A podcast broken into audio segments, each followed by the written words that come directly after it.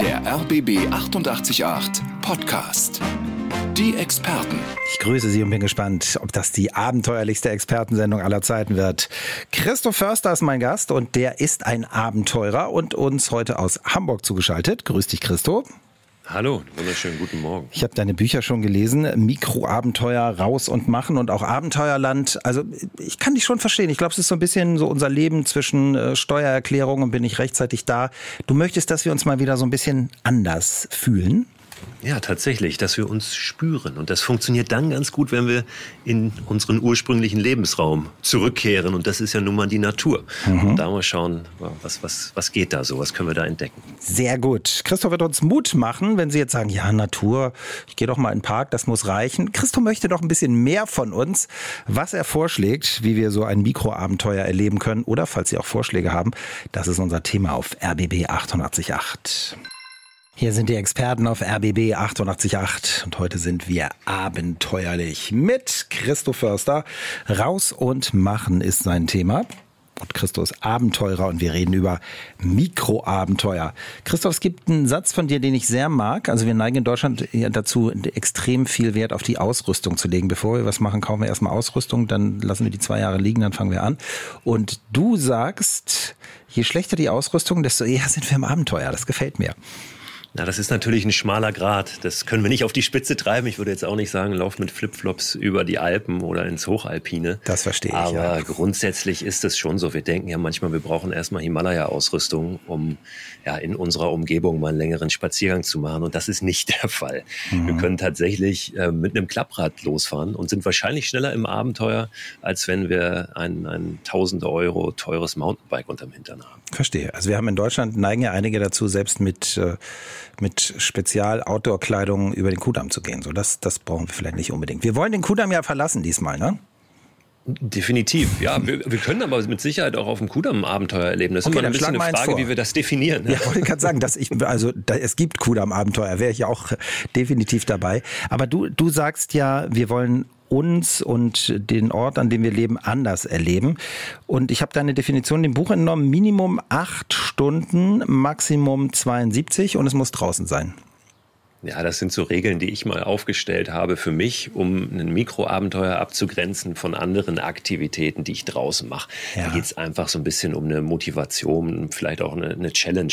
Also diese 72 Stunden maximal, ähm, die halte ich tatsächlich für sinnvoll, weil danach ist es für mich halt nicht mehr klein. Es ist ein großes Abenteuer, was auch toll sein kann, aber kein Mikroabenteuer mehr. Und äh, dann gibt's noch so ein paar weitere Regeln, die ich für mich aufgestellt habe. Wenn eine Nacht dabei ist, dann möchte ich die ohne Zelt draußen verbringen. Ich möchte kein Auto, kein Flugzeug benutzen bei einem Mikroabenteuer. Aber vielleicht muss man, wenn man fragt, was ist ein Mikroabenteuer, ein Stück weiter vorne anfangen, erstmal fragen, was ist ein Abenteuer überhaupt? Und es ist mir immer ganz wichtig äh, zu, zu sagen, dass ein Abenteuer ja ein Raus aus der Komfortzone ist, ein neue Wege gehen, auch ein Stück weit Ungewissheit akzeptieren. Mhm. Und ob das, was wir da draußen tun, letztlich diese Kriterien erfüllt, also ein Abenteuer ist, das hängt nicht davon ab, wie weit sind wir weg von zu Hause, wie aufwendig ist das Ganze, wie ist unsere Ausrüstung, sondern das ist eher unsere innere Haltung und Einstellung. Verstehe. Mik Mikroabenteuer ist insofern eigentlich ein Abenteuer, also eine Aktivität, die diese Kriterien erfüllt, aber wenig Aufwand erfordert. Also hm. wo wir nicht viel Urlaub für brauchen, wo wir nicht viel Geld für brauchen, wo wir keine tolle Ausrüstung für brauchen, etwas, was in der direkten Umgebung im besten Fall stattfindet. Also das ist jetzt nicht unbedingt draußen, aber nach der Definition wäre jetzt frisch verliebt auch ein Abenteuer. Ja, da wäre der Seitensprung auch, auch, ein kleines Abenteuer. Ja. Ne? Aber das, darüber ähm, aber reden wir heute nicht. Da reden wir heute nicht drüber. Nein, ich ähm, konzentriere mich da tatsächlich auf die Outdoor-Abenteuer, was aber nicht unbedingt bedeutet, dass wir immer in der äh, Natur, in der wilden, wie viel Wildnis wir haben in Deutschland, das sei ohnehin mal dahingestellt, sind, sondern dass das letztlich auch auf einem Stadtgebiet, im urbanen Umfeld stattfinden kann, wenn wir unsere vermeintlich gewohnte Umgebung mal aus einer anderen Perspektive betrachten.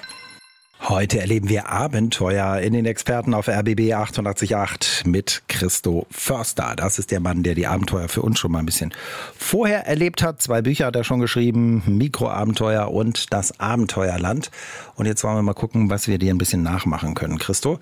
Was ganz Simples. Gestern Abend war ja in Berlin ein sehr warmer Abend so und ich saß in meinem Garten und saß da ziemlich lange und es wurde dunkel. Erst kommen immer die Fledermäuse, dann wird's richtig dunkel. Und irgendwann, wenn ich da lange sitze alleine, habe ich immer das Gefühl, die anderen, die da auch wohnen, dann kommt der Fuchs und guckt irgendwann schon so und denkt, willst du jetzt nicht langsam mal reingehen? Irgendwen mit einem ziemlich dicken Po habe ich gesehen. Ich glaube, es war ein Waschbär. Also wir merken dann, wenn wir mal nachts auch in einem Ministück Natur sind, dass wir nicht alleine sind, oder? Das gefällt mir schon. Ja, also das reicht oft, ne? einfach zu einer anderen Tageszeit da sein, wo wir sonst immer eben ja, ähm, abends sind. Christo, wir waren an dem Punkt, wenn wir mal abends oder nachts an Plätzen sind mit ein bisschen Natur, Park, Garten oder so, dass das dann plötzlich ganz anders wirkt als am Tag. Ich glaube, da bekommen die ersten schon Angst, oder? Ja, wenn es ungewohnt ist, dann wird es meist aufregend, aber genau das ist es eigentlich, worum es geht, ums Abenteuer, dass es mal ein bisschen spannend auch wird und wir vielleicht nicht gleich ein Muster haben, um mit dieser Situation umzugehen. Das ist eigentlich das, was Abenteuer ausmacht, ja. weil wir ja oft immer so unsere vorgefertigten Verhaltensweisen haben und auf einmal sind wir in einer Situation, äh, da passt es nicht mehr. Und das ist das Spannende eigentlich. Wir ähm, sollten uns da wirklich mal drauf einlassen, ein Stück weit auf dieses Neue ähm, und vielleicht dann auch mal das Handy ausschalten oder in den Flugmodus zumindest, damit wir nicht wissen, ob es es jetzt nachmittags regnet oder wann der nächste Bus nach Hause fährt. Ja. Und was bekommen wir? Wir kommen näher zu uns? Wir kommen näher zu uns auf jeden Fall. Also schon, weil wir mal die ganzen Reize ausblenden, die eben sonst so im Alltag um uns rumschwirren. Wir äh, haben mal Zeit mit uns selbst. Deswegen finde ich es auch immer ganz toll, allein unterwegs zu sein, wo wir wirklich mal ja, ein Stück näher an uns ranrücken. Und das funktioniert im natürlichen Umfeld so gut, weil eben diese Reize da weg sind und weil wir in der Natur auch ein Stück weit uns selbst ja sehen und wiederfinden. Wir kommen daher, wir sind Natur, wir Menschen. Mhm. Und deswegen wollen wir auch, wenn es Urlaub ist, ja, gerne äh, in den Wald oder in die Berge oder ans Meer und nicht gerade in irgendein Moloch, eine Mega, Megacity. Christoph Förster habe ich ihn eingeladen. Er ist ein Abenteurer und er hat gesagt, wenn wir ein Abenteuer erleben, dann fühlen wir uns mal richtig wieder selbst. Christoph, Frage aus unserem Chat. Lars schreibt, ich bin der eher ängstliche Typ. Gibt es Abenteuer für Anfänger? Allein im Wald ohne Zelt übernachten wäre für mich schon eine echte Herausforderung. Was könnte ein softer Einstieg sein? Ich wohne in der Nähe vom Teufelsberg. Also du bist zwar kein Berliner, aber den Teufelsberg kennst du natürlich. Da geht doch schon was abenteuermäßig, oder? Jetzt kommt es als erstes. Ich bin gebürtiger Berliner. Stimmt, sogar. und dann bist du in Hamburg und du bist von Hamburg nach Berlin gefahren mit dem Aber Rad ich bin mit vier Jahren weg. Insofern ja, ja, genau. ist meine Ortskenntnis dann tatsächlich begrenzt. Und deine Eltern haben gesagt, Christo äh, geht irgendwie auf Abenteuerfahrt, ne? Von Berlin nach Hamburg. So haben sie dir Christo das verkauft. Förster geht auf Entdeckungsreise, stand tatsächlich auf dieser Anzeige, die man dann oft äh, raushaut, wenn jemand geboren wird. Vielleicht war das ein bisschen ein Omen. Also du bist Na, aber die Frage, Berliner, ich habe das jetzt die, hier vermerkt. Die, die Frage von Lars ist eine total wichtige weil deswegen habe ich das eben auch nochmal so betont, äh, dass diese Regeln, die ich aufgestellt habe für ein Mikroabenteuer, meine Regeln sind. Ich kann ja nicht definieren, was ist ein Abenteuer, wo fängt es an für jemand anderen, weil Abenteuer immer mit einem Raus aus der Komfortzone zu tun hat und eine Komfortzone ist immer individuell. Mhm. Ja, also das, das Abenteuer beginnt immer woanders und wir sollten das nicht vergleichen. Wir sollten uns selbst dann auch nicht sagen, Mensch, ich mache nicht so was Tolles äh, wie der oder die andere. Das ist gar kein Abenteuer. Was für uns ein Abenteuer ist, entscheiden ja nur wir. Und das muss dann nicht riesig sein. Das können kleine Schritte sein, aber trotzdem für uns was Außergewöhnliches. Was Biete mal ein paar kleine Schritte für Lars an. So Lars und ja. der Teufelsberg. Ähm, der Teufelsberg, genau. Ja, wir müssen, er hat ja gesagt, eine Nacht draußen allein im Wald, das wäre für ihn vielleicht nichts, da zu übernachten. Aber es muss nicht gleich das Übernachten sein. Wir können zum Beispiel mal sagen, wir stehen eine Sonne, äh, eine Stunde vor Sonnenaufgang auf und das ist momentan sehr, sehr früh mhm. und äh, sehen die Sonne aufgehen, bekommen so mit, wie der Tag beginnt an einem bestimmten Ort, was auch immer das für ein Ort ist. Das muss auch kein, kein Ort sein mit einer außergewöhnlichen Kulisse. Im Gegenteil, oft sind es eher die Orte, die dann unscheinbarer sind, wo besondere Momente entstehen, weil Momente ja äh, aus anderen Dingen entstehen, aus Stimmungen, wie fällt das Licht ein und ja. so weiter und gar nicht ähm, daraus, wie toll sieht das aus. Also meine Empfehlung wäre einfach mal, ähm, ja nicht das machen, was vorgegeben ist oder irgendjemand vorgibt, sondern vielleicht sogar wirklich von der Haustür loslaufen, anderen Weg nehmen, wie immer. Und das morgens um drei tun und dann in den Tag hineinlaufen. Mhm. Und dann sind wir auch in dieser Zeit draußen, wenn es dunkel ist. Ne? Aber wir müssen da nicht direkt übernachten. Lars, gerade beim Teufelsberg, ne, morgens, ich war da auch mal schon eine Weile her, vergangenes Jahr, wirklich ganz, ganz früh morgens. Und es ist schon anders, so wie Christo beschrieben hat, den Tag dann zu, zu erleben. Ich, ich dachte, ich bin dann der Einzige, aber nichts da. Da waren so ein paar richtig handfeste Berliner Rentner, die sagen, wir machen das jeden Morgen um halb vier schon. Also es war äh, beeindruckend. Du bist trotzdem fast alleine und Teufelsberg, Drachenberg, da gibt's ja viele Optionen, dann zu gucken, wie die Sonne aufgeht. Vielleicht ist das ja dann der erste Schritt ins Abenteuer. Christo, Anna ist im Chat und wie du drauf gekommen bist und das sich selber spüren, das können wir noch in der kommenden Stunde ein bisschen intensiver klären. Erstmal hat Anna noch einen konkreten Wunsch. Cooles Thema schreibt sie und ich hätte gern einen Tipp für ein Berliner Abenteuer am oder im Wasser. Da hast du doch was, oder? Ja, Berlin ist ja ein Paradies für Wasserabenteuer. Ne? Es gibt ja so viele Wasserwege. Aber ich finde es immer ganz spannend äh, zu schauen, jetzt nicht mit dem Kajak loszufahren oder mit dem Kanu, was so ein bisschen gelernt ist, sondern wirklich was Außergewöhnliches zu überlegen. Und äh, möglicherweise mal zum Beispiel um einen See herum zu schwimmen. Also einen See komplett zu umrunden. Quer durch ist immer ein bisschen schwierig wegen der Sicherheit, wenn dann doch mal irgendwas ist, ein Krampf oder so. Aber wirklich rum, das funktioniert wunderbar. Können wir uns von jemandem begleiten lassen, der vielleicht noch einen Rucksack ähm, am an Land ne, mit dem Fahrrad mit transportiert. Ähm, mhm. oder wir haben, es gibt auch so Wassersäcke, so Packsäcke, die man dann hinterherziehen kann beim Schwimmen. Und dann wirklich sich sagt, pass auf, ein Tag von frühmorgens bis spätabends, ich schwimme um diesen See. Und wirklich da auch eine körperliche Herausforderung draus zu machen. Ja. Etwas, was bislang vielleicht noch nie in unserem Kopf überhaupt eine Chance ja. gehabt hat. Oder sowas. Oder mit einem Stand-Up-Paddleboard. Ich liebe das Stand-Up-Paddleboard. Man kann mit diesen Boards, auf denen man äh, paddelt im Stehen, auch fantastische Abenteuer erleben, auch mehrtägige. Das das geht alles äh, wunderbar, aber hat man auch oft nicht so auf dem Zettel. In deinem Buch hast du es ja sogar hochgeschleppt auf die Zugspitze. Ja, da, das ist nochmal eine ganz andere Geschichte. Da nehmen wir uns vielleicht später noch ein bisschen Zeit für. Gut, aber dieses äh, einmal rum ist schon, da dürfen wir wahrscheinlich dann zwischendurch auch mal eine Pause machen. Aber wir, wir, wissen eben, wir haben ein Ziel und ein Ziel, von dem wir körperlich auch gar nicht wissen, schaffen wir das eigentlich? Das ist ja auch mal interessant, oder? Das ist äh, total spannend, was dann passiert. Und bei so einem kleinen Abenteuer ist es ja aber dann so, wenn wir das dann nicht schaffen, dann sind wir jetzt nicht irgendwo in der Wildnis verloren, ja? Mhm. Ähm, sondern wir haben dann so ein Backup, weil wir sind ja nicht weit weg von zu Hause. Das ist ein weiterer schöner Vorteil vom Mikroabenteuer. Heute erleben wir Abenteuer in den Experten auf RBB 888. Sie können jetzt sagen, es ist schon Abenteuer genug, in Berlin zu leben und dann fällt irgendeine S-Bahn aus und dann müssen Sie sich mit anderen irgendwo reinquetschen oder müssen Ersatzverkehr durchstehen, bis Sie endlich zu Hause sind und dann brauchen Sie kein Abenteuer mehr. Nein, sagt Christoph Förster, unser, heute unser Oberabenteurer.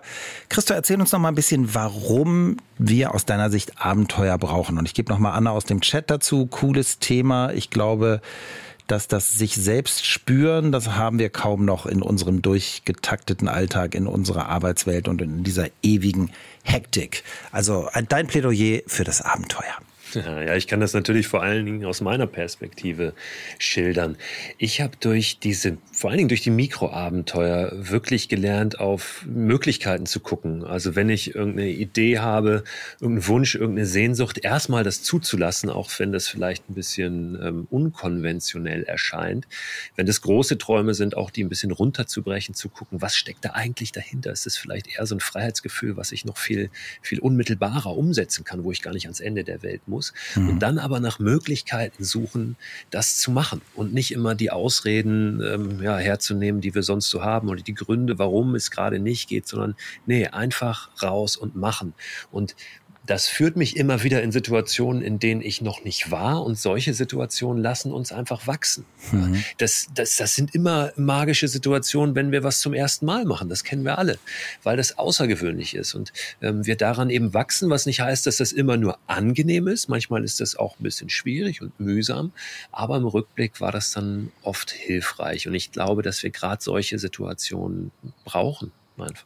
Du hast was sehr Schönes gesagt, finde ich, nämlich diese, wenn wir eine Sehnsucht in uns spüren, das kennen ja viele. Und vielleicht haben wir dann die Sehnsucht, Mensch, wir müssen jetzt mal auf die Berge und dann müsste Schnee liegen und dann sagen wir, es ist ja ganz, ganz weit weg und wir haben ja gar keine Zeit. Und du meinst, dass wir so die Essenz dieser Sehnsucht äh, erforschen und dann es zumindest im Kleinen umsetzen. Ne? Was könnte so eine kleine Sehnsucht sein? Ja, also bei mir ist es tatsächlich oft dieses Gefühl von Freiheit, die selbstbestimmte, nicht von anderen Faktoren um mich herum bestimmt sein, sondern wirklich auch eigenverantwortlich da draußen unterwegs sein. Und so mein Urerlebnis zum Thema Mikroabenteuer hatte ich, da bin ich äh, ganz spontan über Nacht einfach mit dem Fahrrad von Berlin, äh, von Hamburg nach Berlin gefahren. Mhm. Ich lebe in Hamburg. Das ist eine ganze Ecke. Ich hatte mir das irgendwie in den Kopf gesetzt, habe dann erst geguckt, wie weit es ist. hab gemerkt, oh, also mit über übernachten wird es schon mal nichts, da brauchst du dir keine Gedanken drüber machen, musst die ganze Nacht durchfahren. Das habe ich dann auch gemacht. Und das war für mich wirklich so ein, so ein Aha-Erlebnis, ähm, weil ich gemerkt habe, ey, du musst einfach nur, du musst dein Rad nehmen und losfahren, du musst auf gar nichts warten. Das war sehr anstrengend, das war auch mühsam, ich wusste auch nicht, schaffe ich das, aber da habe ich mich unglaublich lebendig gefühlt. Und ich mhm. glaube, auch das ist ein, ein entscheidender Punkt mit unserem Abenteurer Christo Förster. Der hat zwei Bücher geschrieben, Das Abenteuerland und die Mikroabenteuer. Wir reden heute über die Mikroabenteuer. Und Christo, jetzt ist auch eine ganze Menge los im Chat. Damit machen wir weiter in der kommenden halben Stunde. Viele Fragen an dich. Wir können dich auch noch näher kennenlernen. Du bist zwar Berliner, warst das aber nur bis vier. Ich weiß nicht, wie wild da deine Erinnerungen noch sind. Jetzt bist du Hamburger. Du kommst zu uns nach Berlin und wir können deinen Film mit dir gucken in Berliner Freiluftkinos. Und da sehen wir dich als Abenteurer. Ja, da freue ich mich total drauf. Das ist ein äh, Film, den wir gemacht haben über eine Reise aus dem vorletzten Sommer. Und da habe ich gesagt, ich will mal schauen, ob man auch ein richtig großes Abenteuer in Deutschland, in der Heimat machen kann. Und bin von der Zugspitze, also vom höchsten Punkt unseres Landes bis zum nördlichsten Punkt, ganz oben auf Sylt, mit dem Stand-Up-Paddleboard unterwegs gewesen, habe mich da durchgeschlagen, nur draußen geschlafen, nur in meiner Hängematte und äh, habe auch da nochmal gemerkt, so, was, was leben wir in einem einem doch wunderschönen Land. Wie viele hm. verschiedene Landschaften gibt es bei uns? Das, äh, das ist das Buch oder dann der Film, da triffst du auch deine, deine Mutter in, in München vom Wasser aus, ne? Ist es das? Ja, das stimmt. Ja. Das stimmt. Die habe ich da getroffen, äh, meine Mutter. Ich habe immer mal wieder äh, Leute natürlich zwischendurch getroffen und auch diese Begegnungen, ähm, vor allen Dingen mit Menschen, die du dann nicht kennst, ne, die zufällige Begegnungen sind, die letztlich auch ein Teil dieser Ungewissheit sind. Du bist ja morgens, ähm, ja, stehst du auf und äh, marschierst oder paddelst los und weißt nicht, wen triffst du da im mhm. Laufe des Tages. Und das, das macht auch, ähm, ja, diese, diese Besonderheit dessen aus, ne, sich da rein zu begeben. Mini-Abenteuer noch, du triffst einen Mann, der brabbelt die ganze Zeit in sein Telefon, er redet wohl mit Bulle und du denkst, der ist irgendwie, ja, ist vielleicht gefährlich und dann ist er ein ganz netter. Das ist auch ein schönes Total. Erlebnis. Also der war wirklich unheimlich. Früh morgens ähm, an einem Sonntag in irgendeinem kleinen Kaff in den Franken oder so.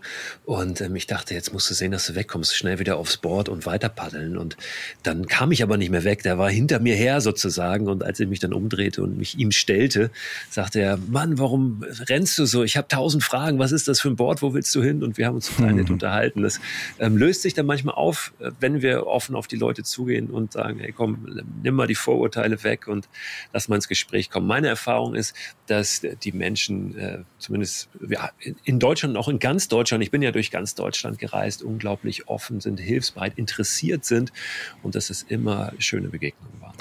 Christoph Förster animiert uns zu Mikroabenteuern.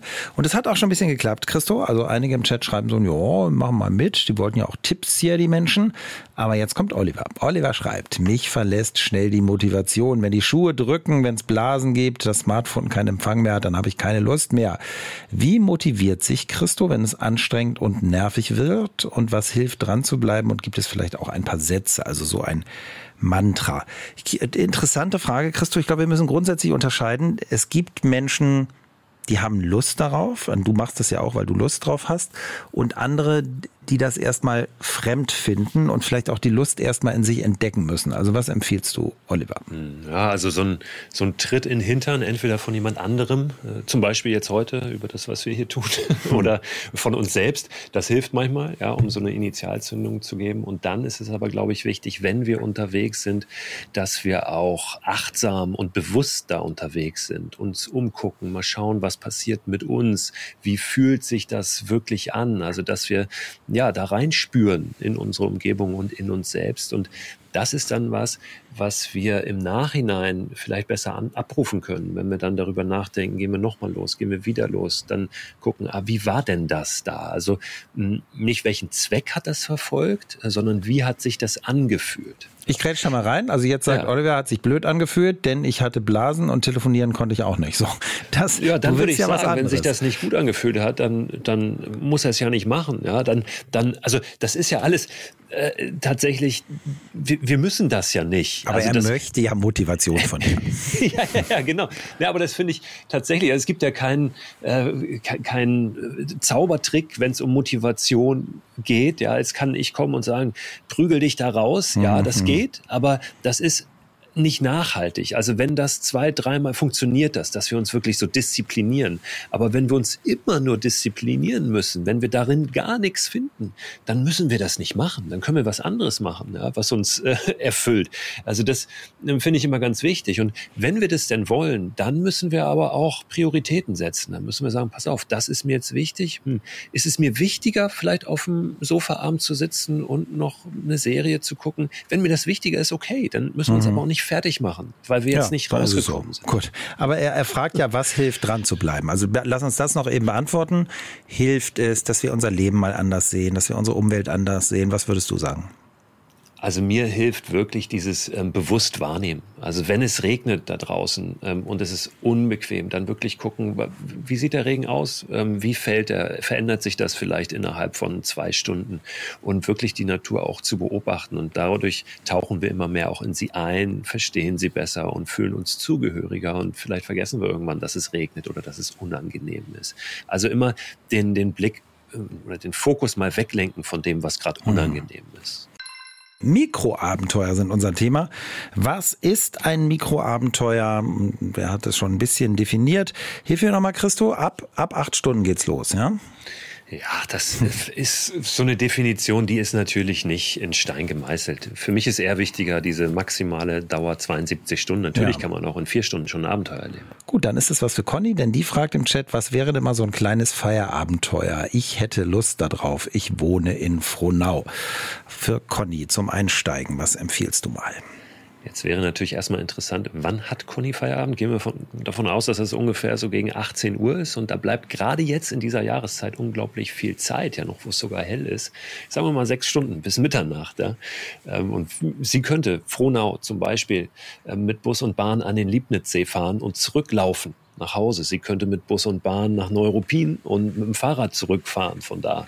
Mhm. Sie könnte aber auch sagen, pass auf, ähm, ich äh, nehme mir gar kein Ziel und ich gehe aus meiner Haustür raus und laufe jetzt mal die nächsten drei Stunden einfach der Nase nach, ohne irgendeinen Plan. Und dann gucke ich mal, wo ich ankomme und schaue, wie ich von da wieder zurück nach Hause komme. Also dem Zufall so die Führung überlassen, das ist auch immer was ganz Schönes. Der Nase nachlaufen ist auch schön, denn das machen wir ja im Grunde nie. Wir haben ja immer irgendein Ziel. Ja, wir haben vor allen Dingen meist dieses äh, Gerät in der Tasche, ähm, was uns ja, ja, immer wieder dann sagt, wo müssen wir lang. Ja, manchmal laufen wir wie ferngesteuert durch die Gegend. Mhm. Das mal eben nicht zu tun, sondern entweder zu sagen, wir laufen der Nase nach oder tatsächlich so dem Zufall die Führung überlassen, dass wir sagen, wir laufen an jeder zweiten Kreuzung links, an jeder dritten rechts oder wir würfeln. Ja. ja das kann auch total spannend sein. Das ist ja im Grunde, das hat jetzt gerade mit Auto zu tun und Auto willst du ja nicht, verstehe ich an der Stelle auch. Aber wenn wir jetzt zum Beispiel in irgendeinen Stau umfahren, eine Strecke, die wir eine Million Mal gefahren sind, ne, und wir fahren plötzlich durch zwei Seitenstraßen, selbst da fällt uns ja plötzlich auf, da gibt es ganz nah an unseren eingefahrenen Routen immer noch ein Stück Welt, das wir so gar nicht kennen. Das ist ja im Grunde auch dein Prinzip, dass wir dafür mal ein bisschen Offen haben, Offenheit haben. Total. Wir können sogar eine S-Bahn-Strecke nehmen und sagen, wir laufen die mal ab. Es gibt einen Abenteurer aus Großbritannien, der auch so diesen Begriff Mikroabenteuer mit geprägt hat. Und der ist mal in London die, die Stadtautobahn abgelaufen. Ne? Die M25 ist es ja. da, glaube ich. Und er hat da auch ganz neue Perspektiven gewonnen. Das ist dann kein Abenteuer, wo man denkt, ah, das ist jetzt ein Bilderbuchabenteuer optisch, aber es kann total interessant sein. Abenteuer sind unser Thema heute in den Experten auf RBB 888. Und die gibt's auch klein, also Mikroabenteuer. Christoph Förster ist unser Abenteurer, der das für uns schon mal durchprobiert hat und uns inspiriert. Christo, du inspirierst definitiv. Uli hat gerade geschrieben, ich finde die Idee gut, sich einfach mal treiben zu lassen, weil du ja empfohlen hattest, vielleicht auch mal einfach nur der Nase nachzugehen oder vorher zu entscheiden, an jeder Ampel, jeder dritten gehe ich links und dann mal rechts und plötzlich sind wir ganz woanders. Und Uli schreibt weiter, ich habe das letztens un unabsichtlich getan, als eine U-Bahn-Linie ausgefallen ist. Da bin ich gelaufen, seit langem mal wieder mitten durch Kreuzberg. Da war so ein Flirren in der Luft, das hat sich sofort auf mich übertragen. Ich war zwei Stunden lang unterwegs und fand es super. Das machen wir viel zu wenig. Das ist, glaube ich, ein bisschen das, was du meinst, in der eigenen Stadt auch plötzlich wieder was anderes zu entdecken. Ja, das klingt für mich so nach diesem Gefühl, was, was viele aus dem Urlaub kennen. Ne? Ähm, man ist irgendwo in einer fremden Kultur unterwegs, in einem fremden Land und alles ist aufregend. Die Gerüche, die Eindrücke und wir sind auf, auch auf einmal viel wacher unterwegs, ne? viel aufmerksamer und verlieren oft so die Zeit und wissen gar nicht mehr, wo wollten wir mhm. eigentlich hin. Und äh, nun können wir verschiedene Kulturen in Berlin ganz besonders vor der Tür erleben, im wahrsten Sinne des Wortes. Aber egal, wo wir sind, ähm, genau dieses Gefühl, diese Situation können wir erzeugen, indem wir nämlich genau das machen, ähm, ja, an Orte gehen, denen wir, an denen wir sonst nicht sind, vielleicht anders unterwegs sein, zu Fuß unterwegs sein, wo wir sonst mit der Bahn fahren, aber immer wieder auch die eigene, die eigene Haltung überprüfen. So, wie offen sind wir denn eigentlich? Oder wie sehr haben wir doch noch die Scheuklappen rechts und links und wollen eigentlich nur so schnell wie möglich an unseren Zielpunkt? mal kein Ziel zu haben, also buchstäblich der Weg ist das Ziel, das schafft diesen Raum für neue Erfahrungen? Extrem, ja. Das, das können wir ja jederzeit an einem Wochenende zum Beispiel mal machen, wenn wir einen ganzen Tag haben. Das können wir immer auch nach Feierabend oder so machen oder vor der Arbeit sogar. Ähm, uns mal sagen, pass auf, wir sind jetzt acht Stunden unterwegs und äh, wir, wir gucken mal, wo wir am Ende rauskommen. Wann erlauben wir uns denn das nochmal? Also mhm. meist sehr selten. Es muss nicht immer der Mount Everest sein, sondern Mikroabenteuer besprechen wir die ganze Zeit schon hier in den Experten. Also kleine Abenteuer, überschaubare Zeit, aber wir sehen die Welt wieder ein bisschen anders, wir erleben uns anders.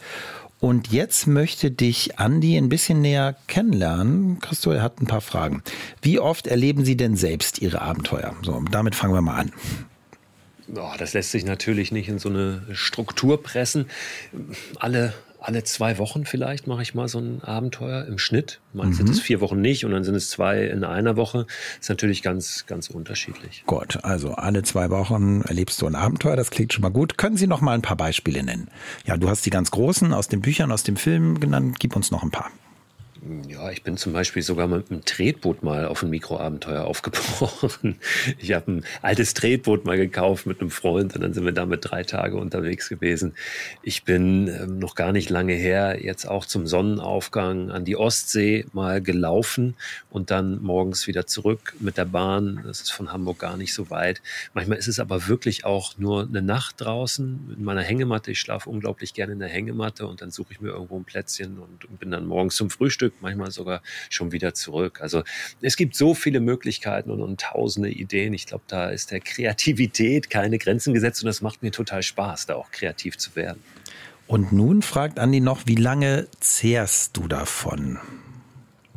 Länger als ich dachte am Anfang. Also das hält wirklich so über Tage an und das ist einfach so ein, ja, so, so ein Energieschub, den du da bekommst, wenn du draußen bist. Ich bin auch wacher, ich bin klarer, ich bin irgendwie aufmerksamer, dann wieder in, in meinem normalen alltäglichen Umfeld, wenn ich draußen war und ähm, ja, kann wirklich sagen, oft ist es so, wenn eine Nacht dabei ist draußen, dann bist du erstmal müde, weil die Nacht draußen manchmal doch nicht so, äh, ja, so lang und ein tiefer Schlaf ist, äh, wie man es von zu Hause kennt. Aber dann wirst du auch erst am Abend wieder müde und dann darfst du ja auch schlafen, bist mhm. trotzdem irgendwie so voller Energie, auch wenn du wenig geschlafen hast. Das ist auch so ein, so ein Phänomen, ja.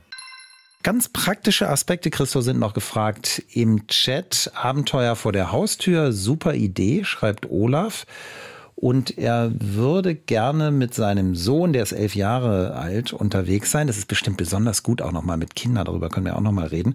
Darf man eigentlich überall im Wald übernachten? Oder wie lauten da die Vorschriften? Die Vorschriften sind so ein bisschen unterschiedlich. Ne? Brandenburg erlaubt so ein Mini bisschen mehr. Ja, bin ich total dankbar für die Frage, weil die sehr wichtig ist. Wir sollten tatsächlich da draußen nur Sachen tun, die nicht verboten sind. Das wilde Zelten ist grundsätzlich in Deutschland verboten, aber es gibt Ausnahmen, ganz genau. Brandenburg ist da eine. Da gibt es so eine Art Jedermannsrecht, aber natürlich auch nur, ähm, wenn wir kein Feuer machen. Ne? Ähm, wenn, wir dürfen, glaube ich, nur eine Nacht an einem Ort bleiben. Gibt so ein paar Regeln auch da, aber es ist ein bisschen mehr möglich, Teilen von Mecklenburg-Vorpommern auch. Klar ist, Natur Naturschutzgebiet sollten wir immer meiden, denn da ist auch das Lagern verboten. Mhm. Und zu dem Unterschied nochmal, also das wilde Zelten, wie gesagt, ist verboten. Aber wenn ich irgendwo liege und mich ausruhe auf einer Isomatte im Schlafsack oder in einer Hängematte und mir fallen mal für ein paar Stunden die Augen zu, dann ist das kein Zelten. Also eine Hängematte oder ein, ein Schlafsack einfach auf dem Boden ist kein Zelt und somit ist es auch grundsätzlich nicht verboten. Wie gesagt, es sei denn, ich bin in einem Schutzgebiet ja. so unterwegs. Und grundsätzlich gilt ja, wenn wir in der Natur sind, und das sehen wir ja in unseren Parks, das haben leider nicht alle drauf, wenn wir in der freien Natur sind, gilt es eben auch, wir gehen dahin, um die Natur zu erleben. Das heißt, wir müssen sie dann auch schützen. Wir müssen die Sachen, die wir mitgebracht haben, auch wieder mitnehmen zum Beispiel. Ja, das sollte selbstverständlich sein. Ist es leider nicht. Wir können sogar noch ein bisschen mehr machen. Wir können mehr wieder mitnehmen, als wir hingebracht haben.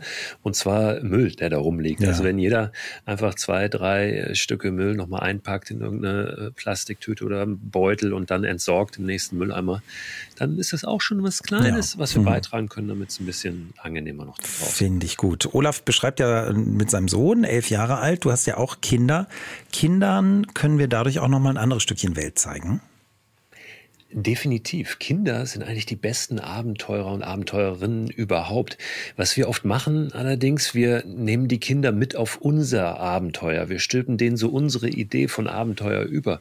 Und ich finde, da verschenken wir oft total viel, viel besser wäre das für uns und natürlich auch viel motivierender für die Kinder, wenn wir sagen, pass auf, nimm du mich mal mit auf dein Abenteuer. Dann sind wir wieder nämlich unterwegs wie die Kinder und dann kommt manchmal auch so dieses Gefühl einfach von, von früher mhm. zurück, dieses Spielerische und dies Nichts müssen und entdecken. Christo, zum Schluss nochmal, wir haben das schon ein paar Mal angerissen, jetzt können wir es noch einmal vertiefen. Dass wir Dinge tun, die wir nicht tun müssen. Also die meisten von uns müssen ja morgens aufstehen, weil sie zu irgendeinem Job gehen müssen. Die wenigsten sagen sich, ja, ob ich da jetzt hingehe oder nicht, wenn ich keine Lust habe, eben nicht, ich muss nicht. Das andere bietet uns ja die Option, dass wir Dinge tun, die wir nicht müssen und am Ende zu uns kommen, oder ist das zu hoch gegriffen?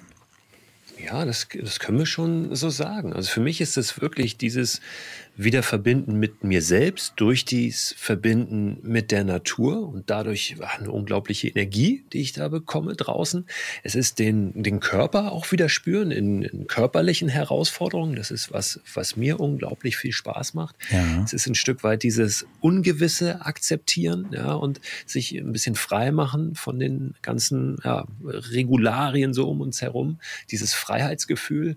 Und dann ist es für mich aber tatsächlich auch äh, diese Erkenntnis, die da im Mikroabenteuer drin steckt, dass ich immer was verändern kann. Dass ich nicht da sitzen muss und sagen muss, ah, es geht jetzt halt einfach nicht und die Umstände sind so, sondern dass ich da hingucke, das habe ich wirklich gelernt durch die Mikroabenteuer und sage, ey, was mache ich jetzt möglich? Wie, wie kann ich jetzt für mich etwas verändern? Mhm. Und am Ende ist das tolle am Mikroabenteuer auch, dass wir dadurch unseren Alltag wirklich äh, lebendiger machen, dass wir den verändern und nicht mehr vielleicht bisschen weniger dieses Gefühl haben, wir müssen ständig fliehen aus dem Alltag, ja. was wir ja mit unseren großen Abenteuern, unseren großen Reisen irgendwie immer machen. Wir kommen dann wieder, denken, alles ist anders, aber mhm. der Alltag ist doch der gleiche. Haben wir uns wieder mitgenommen. Und diese, diese Ohnmacht, die, glaube ich, einige Menschen empfinden, wir müssten doch dies oder das ändern, scheint mir dann auch weg. Ich habe neulich zu meiner Mutter gesagt, weil die, die eigentlich ein sehr schönes, selbstbestimmtes Leben führt und dann schwimmt sie in ihrem Pool und dann macht sie Urlaub und freut sich, aber sie guckt eben auch ständig Nachrichten und dann ist sie unglücklich. Und da habe ich auch gesagt, mach doch einfach deine Sachen so weiter, denn ob jetzt in Afrika dies passiert oder in der Ukraine das, ich finde das auch schrecklich und bedrückend. Nur wenn sie sich das jeden Tag antut, das, sie kann es ja sowieso nicht ändern. Ne? Dann ist doch irgendwie die Kälte im eigenen Pool zu spüren, bringt vermutlich mehr. Das sind so Momente, die ich ganz viel jetzt erlebt habe auf meiner Abenteuerlandreise durch Deutschland, wo jetzt der Film in die Kinos kommt. Ähm, so Momente, wo du das Gefühl hast, ey, es ist alles gut. Alles ist in diesem Moment für mich in Ordnung. Und ja, ich weiß, da sind Kriege, da ist Hunger. Ähm, ich kann auch an einem anderen Punkt wieder vielleicht meinen Teil dazu beitragen, ja. dass sich das irgendwie verändert. Aber jetzt gerade in diesem Moment ist alles in Ordnung und es könnte nirgendwo auf der Welt besser sein. Und diese Momente, die liegen wirklich vor der Tür, wenn wir da rausgehen. Und die können wir an jeder, an jeder Ecke erleben. Dazu müssen wir keine tolle Kulisse haben. Momente entstehen ja immer auch aus Stimmungen, aus, aus Lichteinfällen, aus, ja, aus einem Gefühl heraus und nicht nur durch einen Ort. Schönes Schlusswort. Ich danke dir, dass du dabei warst. War sehr schön mit dir. Ganz herzlichen Dank von meiner Seite und viel Freude darauf. Christoph Förster war das, unser Abenteurer in den Experten auf RBB 888. Das war der RBB 888 Podcast, die Experten.